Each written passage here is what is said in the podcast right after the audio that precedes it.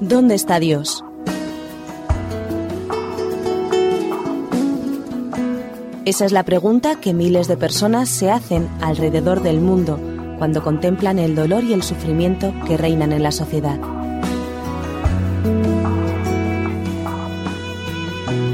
¿Dónde está Dios? Un programa en el que trataremos de conocerle un poco más y dar respuesta a este gran interrogante. ¿Dónde está Dios?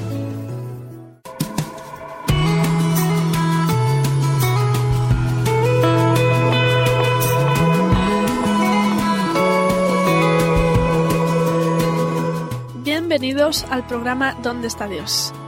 ¿Cómo están queridos oyentes?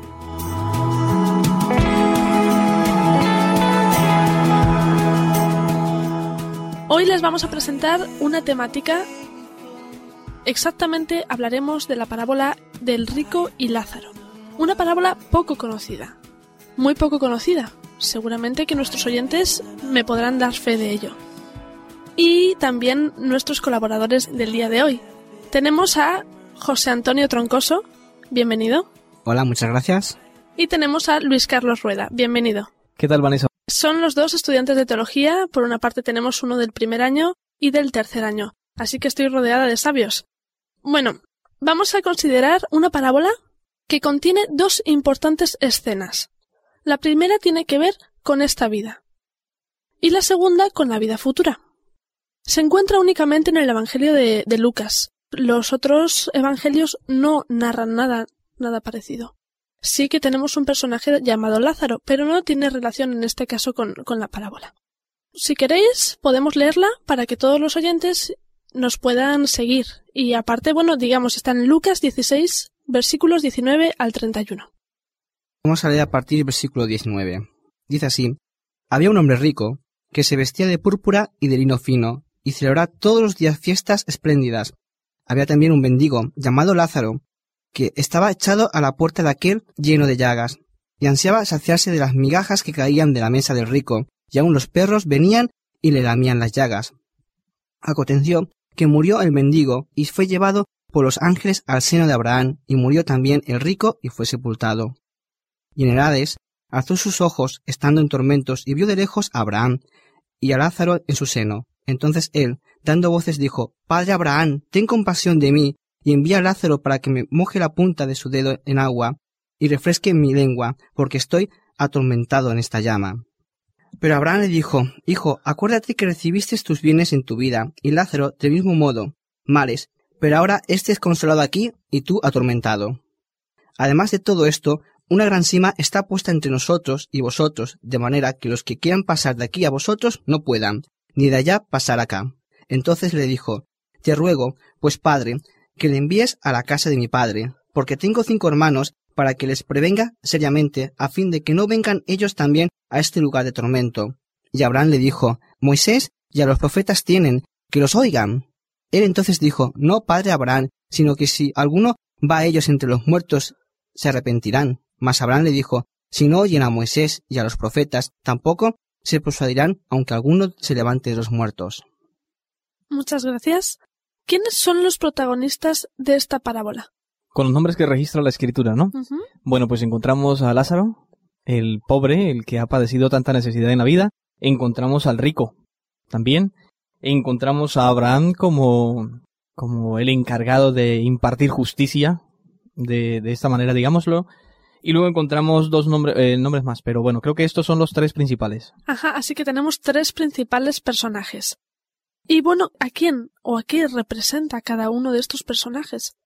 Bueno, principalmente creo que el rico representa a todos aquellos que no necesitan o que, o que sienten que no necesitan a Dios para nada, que no que no sienten ninguna necesidad espiritual, ¿no? En su vida.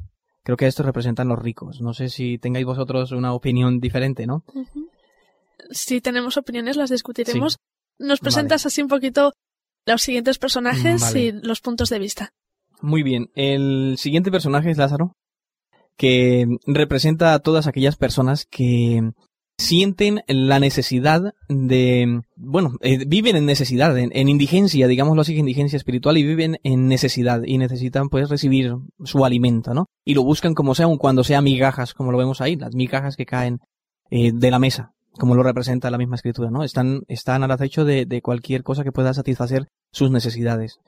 Y tenemos a Abraham también, que en este, en este caso eh, pareciera que ejerce el papel como de, de, de, Dios, ¿no? Eh, no directamente digo que sea Dios, pero ahí se representa como en el papel de Dios, el que imparte justicia, ¿no? El que dice quién ha hecho bien, quién ha hecho mal y determina el premio o castigo a cada uno. Entonces nos encontramos con un rico que ha tenido las oportunidades, muchas oportunidades en esta vida, pero que no sabe aprovecharlas bien. ¿Estamos de acuerdo? De acuerdo. Entonces, bueno, lo has mostrado desde un punto de vista espiritual. Perfectamente. Entonces, Lázaro se encuentra como deseoso de, querer, ¿no? De, de, poder estar en esa posición. Quizás él lo aprovecharía mejor, no se sabe, pero no está en las circunstancias del rico. Muchas gracias, me gusta el punto de vista. José Antonio, ¿tienes algo que, que opinar? Sí, aquí veo también unos personajes externos que menciona Abraham. Él dice ¿por qué me preguntas a mí si tenéis vivos entre vosotros que os pueden solucionar los problemas? Si ciertamente nos lleva a los que están vivos hoy en día, que son los que realmente están. Ellos ya no están, los vivos sí que están.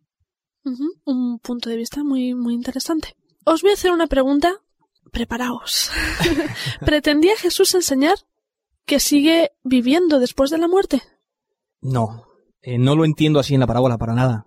Que Jesús quiera enseñar aquí una una doctrina de vida post-mortem, no para nada, no lo entiendo de esa forma. No hay ni siquiera una lección de reencarnación. Entonces, vemos que la enseñanza es otra. ¿Cómo podemos enfocar esa enseñanza? ¿Cuál es esa enseñanza? Vemos que, como bien hemos dicho al principio, estamos hablando de una parábola, que una parábola no son sucesos exactamente reales, sino son enseñanzas. Aquí habla de una parábola que era tradicional, por ejemplo, en el mundo egipcio se hablaba del Seol, del libro de los muertos, que han parábolas y no son reales. En esta parábola nos vemos algo importante. Hay un texto donde Abraham está hablando que dice, acuérdate lo que hiciste en vida, porque una vez ya muerto nada puedes hacer. Es decir, cuando uno muere ya no puede llorar si lo hubiese hecho antes, porque ya deja de ser.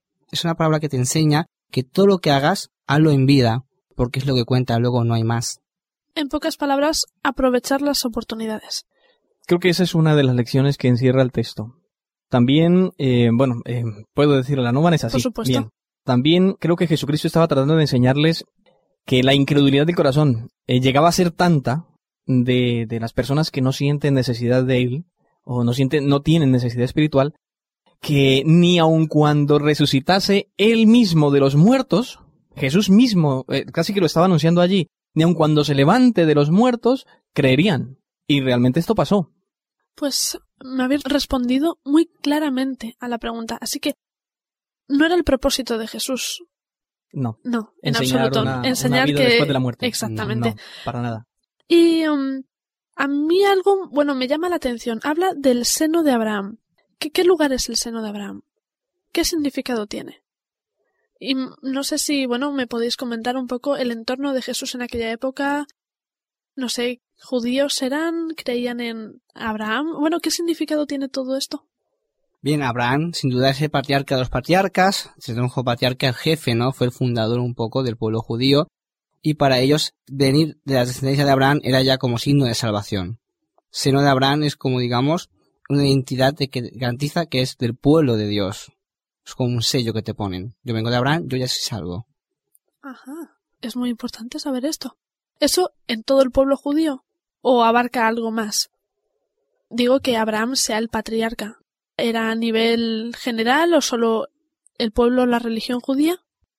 Mm, bueno, vamos a ver. Eh, Abraham primero era una, una persona originaria de, de, la fértil media luna. Era, era eh, semita y fue escogido por Dios. Cuando fue escogido por Dios, él no era, digamos, de la religión judía, no existía la religión judía, ¿vale? Fue escogido por Dios, tenía creencias incluso de, de, ese tipo de orientales, adorar la luna, adorar el sol, adorar las estrellas. Él era una persona normal y corriente cuando Dios le llamó, ¿vale? El Señor le llama, eh, le invita a formar una nueva nación, un nuevo pueblo, y le dice, le explica los preceptos, de tal manera que el Señor le dice, anda delante de mí y sé perfecto Y luego, más adelante, el Génesis expresa de cómo Abraham cumplió las ordenanzas, los mandamientos de Dios, anduvo delante de Dios, fue perfecto y el Señor le concedió le concedió, bueno, ser el padre de una gran nación. Ahí se origina el, el se, o tiene origen, digamos así, el pueblo, ¿no? El, el, el, comienzo, el comienzo de lo que llega a ser un pueblo después, más adelante, claro, con Abraham no es un pueblo, pero es el comienzo de un, de un pueblo. Pero anterior a Abraham no existía un pueblo judío, ni mucho menos. Pues eh, Abraham es el patriarca del que todos los judíos se sienten posteriormente orgullosos de ser descendientes, ¿no? De ser hijos. Eh, nuestro padre es Abraham. De todos los judíos, no hay excepción, no hay, no hay nadie que no se siente identificado con él.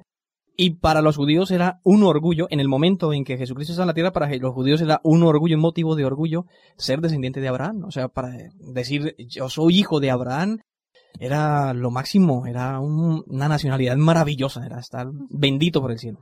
Bueno, a mí me ha quedado clarísimo. Espero que a nuestros oyentes también. Ha sido una excelente explicación, bueno, sobre todo viendo, ¿no? La perspectiva desde los inicios, cómo comenzó Abraham y llegó a ser tan importante para que sea nombrado, como tú antes nos decías, no como Dios, pero era un papel importante. Tan importante era, mira, que ocupaba un sitio muy especial en la creencia del pueblo. ¿Vale? Tanto fariseos como, como, como saduceos tenían diferencias, ¿no? Unos creían en la, resurrección, otros no creían en la resurrección y habían ciertas diferencias, diferencias de todo tipo. Bien, pero tenían una creencia común que era su fe fundamentada en el respeto a todo lo que Abraham había instituido, ¿no? A, a toda su nación. Y Abraham ocupaba un lugar especial, o sea, morir e ir al seno de Abraham era era un premio maravilloso, era lo máximo. Ajá. Es como si existiese un sitio, un sitio en donde el premiado iría al seno de Abraham, el, el, bueno iría al seno de Abraham. Y el perdido iría a, ya te lo imaginas, al infierno. Sí. bueno, lo hemos leído. Muy, muy interesante, muy mm. interesante. Hemos hablado de una enseñanza básica en esta parábola, pero también la podemos aprender en otras parábolas, el aprovechar las oportunidades. Yo he estado escuchando mientras leíais y el versículo, el último versículo es el 31, si no me equivoco. Tiene una enseñanza también muy importante. ¿Me podéis leer, quizá resaltar esa idea? Si creéis que tengo razón y si no, bueno, refutáis también. Dice así, versículo 31. Mas Abraham le dijo, si no oyen a Moisés y a los profetas, tampoco se persuadirán aunque alguno se levante de los muertos. Antes Luis Carlos nos ha hecho énfasis, y bueno, José Antonio también, al hecho de que si Jesús resucita, ni a él le haríamos caso, ¿no? Entonces, aquí nos está resaltando algo muy importante, conocer el mensaje de Moisés y de los profetas, porque es lo más importante que podemos tener. Bueno, ¿qué opináis sobre esta idea? ¿Creéis que estoy en lo correcto o son meras suposiciones? Bueno, eh, poniéndonos en el, en el marco histórico de Jesucristo, en ese, en ese momento, la escritura que ellos tenían, eh, la Biblia que ellos tenían corresponde a lo que nosotros conocemos como el Antiguo Testamento. Esa, era, esa era toda la escritura. Y cuando Jesús se refiere a Moisés y los profetas, se está refiriendo lógicamente al Pentateuco y a los, y a los escritos de los profetas que existían en el momento.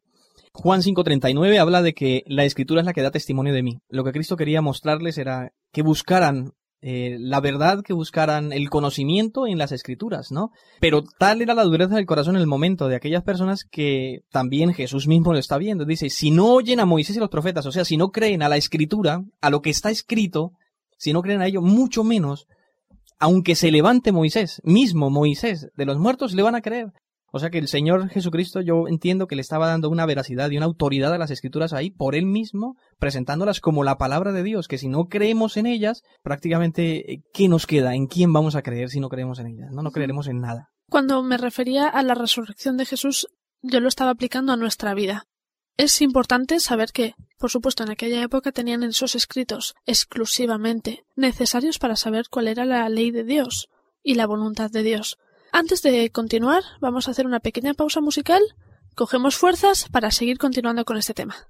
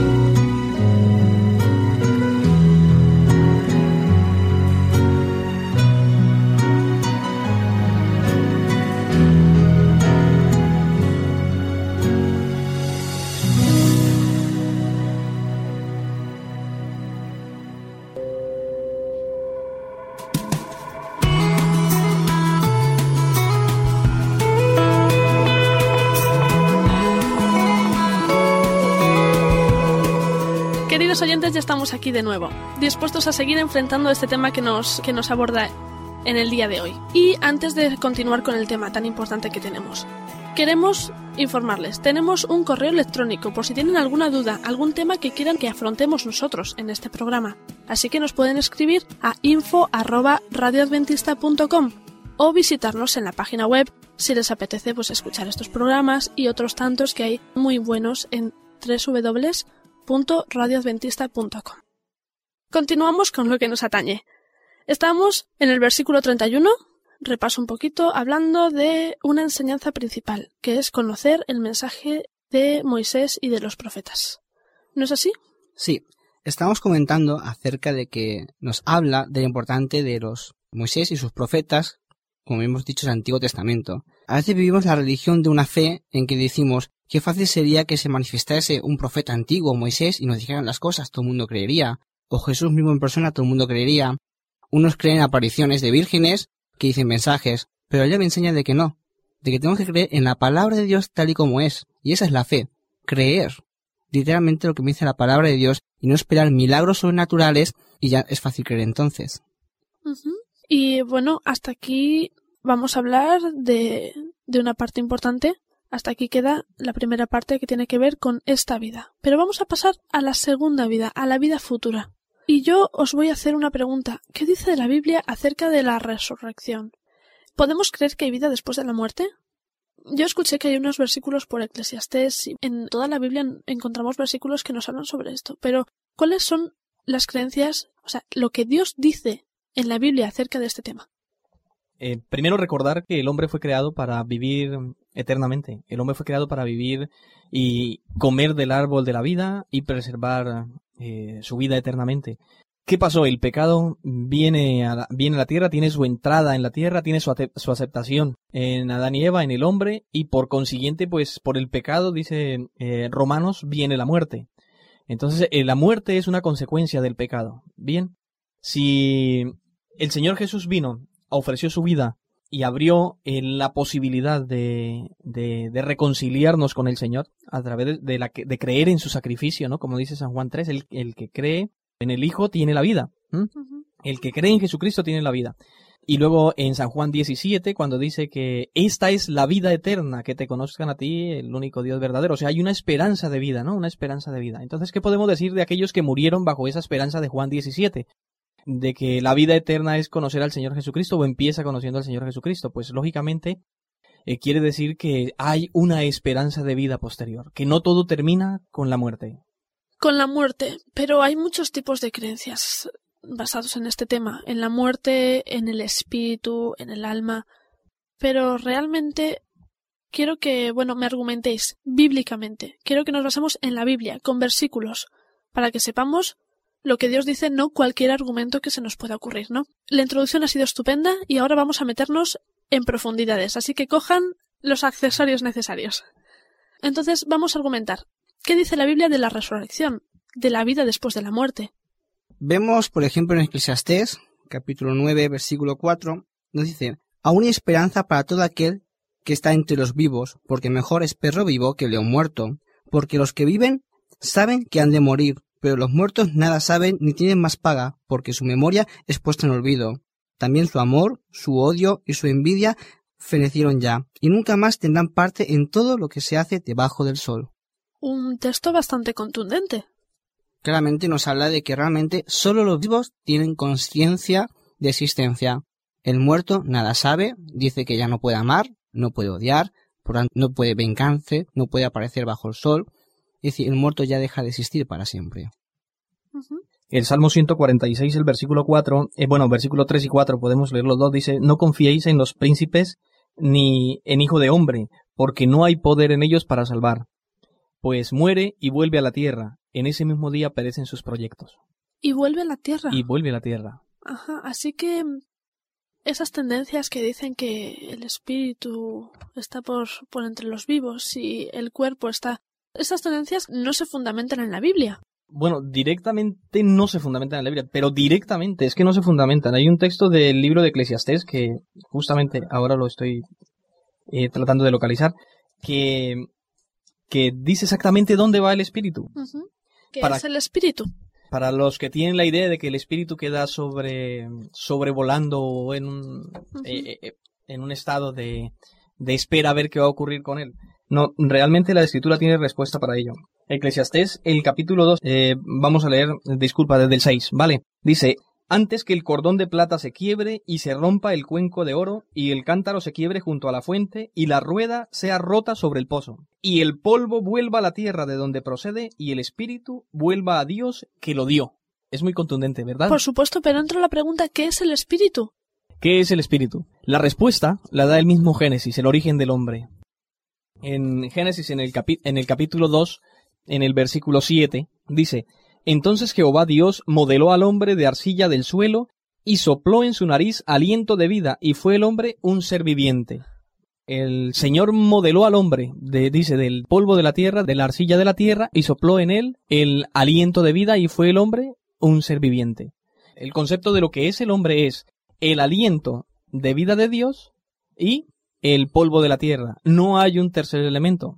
Solamente hay estos dos elementos. Y cuando Eclesiastés lo presenta, dice, antes de que se quiebre eh, la cadena de plata, el polvo vuelva a la tierra, uno de los dos elementos, y el espíritu, el aliento de Dios, eh, vuelva a él. Muy importante. Es, ha sido muy importante esta explicación. Para mí, y espero que para nuestros espectadores también. Porque muchas veces nos queda la duda de qué es el espíritu, pero ahora está claro, es el aliento, o sea, el aliento de vida, la propia vida que nos da Dios no sé si se puede llamar la energía que nos da Dios. Sí, la vida misma. Es, el espíritu de vida. De él procede la vida. No, no podemos vivir sin él. Vamos a meternos un poquito más en el tema de la resurrección. Vamos a hablar, bueno, ahora sabemos que nuestro cuerpo está aquí. ¿Y hay algún texto que, que podamos fundamentarnos para saber que estamos aquí realmente en la tierra? Aparte de este versículo, o sea que realmente nosotros no somos especiales, ¿no? Que somos iguales a todo ser viviente que hay y que nos vamos a que nos quedamos en la tierra. Por eso hay una resurrección. Pues sí. Hay muchas teorías que piensan que somos un espíritu que vamos al cielo. Hemos defendido con la Biblia que no es así. Pero no conozco ninguna sola religión que defienda que los animales, por ejemplo, tienen espíritu que cuando mueren van al cielo. Y me gusta porque la Biblia confirma exactamente que los animales no van al cielo. Pero me dice que igual que los animales tampoco los hombres, lo encontramos en Eclesiastés 3, versículo 19. Dice así, porque lo que sucede a los hijos de los hombres y lo que sucede a las bestias, un mismo suceso es, como mueren los unos, así mueren los otros, y una misma respiración tienen todos, ni tienen más el hombre que las bestias, porque todo es lo mismo. Aquí me parece muy interesante este texto, dice una respiración tienen todos, y no hay ningún tipo de desigualdad entre unos y otros. Estamos en las mismas condiciones. En las mismas. Mm. Después de muertos, claro. Sí. Eso cabe puntualizarlo. Y mm, en el Nuevo Testamento encontramos la resurrección de Jesús. Pero la esperanza de una resurrección, por ejemplo, mía, de nuestros oyentes, de los seres humanos, ¿cómo va a pasar? ¿Eso sucederá en realidad? Sí, el tema de la resurrección a mí me llama la atención, por el siguiente motivo. Si yo me pregunto, si creemos que cuando morimos vamos al cielo, ¿de qué sirve la resurrección? Es decir, la esperanza de resurrección solo la podemos aceptar si creemos que cuando morimos dejamos de existir. De esta forma todos creemos esto, porque todos cuando muere un ser familiar llora. Y la esperanza de resurrección la encontramos, por ejemplo, en Juan 11, 25, que Jesús le dice, Yo soy la resurrección y la vida. El que cree en mí, aunque vaya muerto, vivirá. Es una promesa de resurrección, no de vida continua. Luis Carlos, ¿tú nos puedes presentar algún otro texto? Estaba, estaba justamente mirando que Daniel, que fue un profeta muy especial, marcó una época, ¿no? Porque, porque presentó las profecías con un significado trascendental para todos nosotros, ¿no? Trascendental porque va hasta nuestra esperanza, la vida futura. Y este hombre que fue trascendental delante del Señor, mirad lo que el mismo Señor le dijo en el momento ya finalizando su libro, en el libro de Daniel, el capítulo 12 y el versículo 13. Le dijo, y tú caminarás hasta tu fin y reposarás. O sea, tú caminarás hasta que mueras, ¿no? Seguirás tu vida hasta que mueras. Pero le dice, y te levantarás para recibir tu heredad al fin de los días. Al fin de los días. Es palabra de Dios directamente, le está diciendo, le está dando una promesa. Primero le está diciendo tú te irás y reposarás, o sea, aquí quedarás, ¿no? Morirás. pero luego te levantarás para recibir tu heredad, ¿no? Tu promesa, la promesa de Dios. Al fin de los días, o sea que hay un momento al fin de los días que esa promesa se le va a cumplir a Daniel.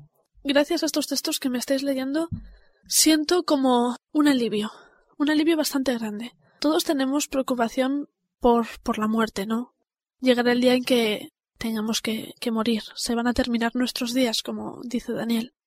Vamos a dejar de caminar. Pero vamos a descansar. Simplemente vamos a descansar, quizás para que no sea tan larga la espera, hasta que vuelva Jesús y resucitemos. Claro, será el momento. Cuando el Señor Jesucristo descienda a la tierra, así lo presenta la Escritura, en Tesalonicenses, ¿no? Así lo presenta la Escritura el mismo Jesús vendrá y con voz de mando, dice con voz de mando, con trompeta de Dios, ¿sí? Descenderá del cielo y los muertos en Cristo resucitarán primero. Primero, los muertos en Cristo. O sea, todos aquellos que murieron o que mueren en la fe, habiendo creído en las palabras de Jesucristo, habiendo aceptado al Señor Jesucristo y, dando su vida al Señor Jesucristo, ellos mismos van a levantarse para recibir la heredad lo bueno de esta parábola que hemos estudiado hoy es lo que nos dice que solo en vida tenemos capacidad de decidir y de hacer.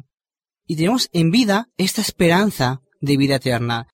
Primera Tesalonicenses, como había mencionado mi colega, el versículo 13 nos dice, no creemos hermanos que ignoréis acerca de los que duermen, de los que descansan, de los que ya no tienen nada que hacer, para que no estéis tristes como los demás que no tienen esperanza. La esperanza que tenemos es que cuando Jesús venga en su reino, ciertamente, los muertos se despertarán a escuchar la voz de Jesús, y los vivos iremos junto con Él para siempre. Esto ha sido una gran noticia. No solo estamos abarcando un tema importante, una parábola muy curiosa, sino que estamos llenándonos de esperanza. De esperanza y de un gran alivio, porque yo sé que muchos están preocupados por estos temas. Bien, podemos seguir comentando, quizá en otro programa, sobre autores que intentan echar abajo la resurrección de, Jesús y temas también un poco, bueno, que también entran en profundidades. Pero hasta aquí hemos llegado. Muchísimas gracias por vuestra colaboración, por tantas ideas extraordinarias, por tantos textos y por enseñarnos, mostrarnos cuál es la palabra de Dios. Queridos radioyentes, muchísimas gracias por escucharnos y espero que nos volvamos a escuchar dentro de poco. Hasta pronto.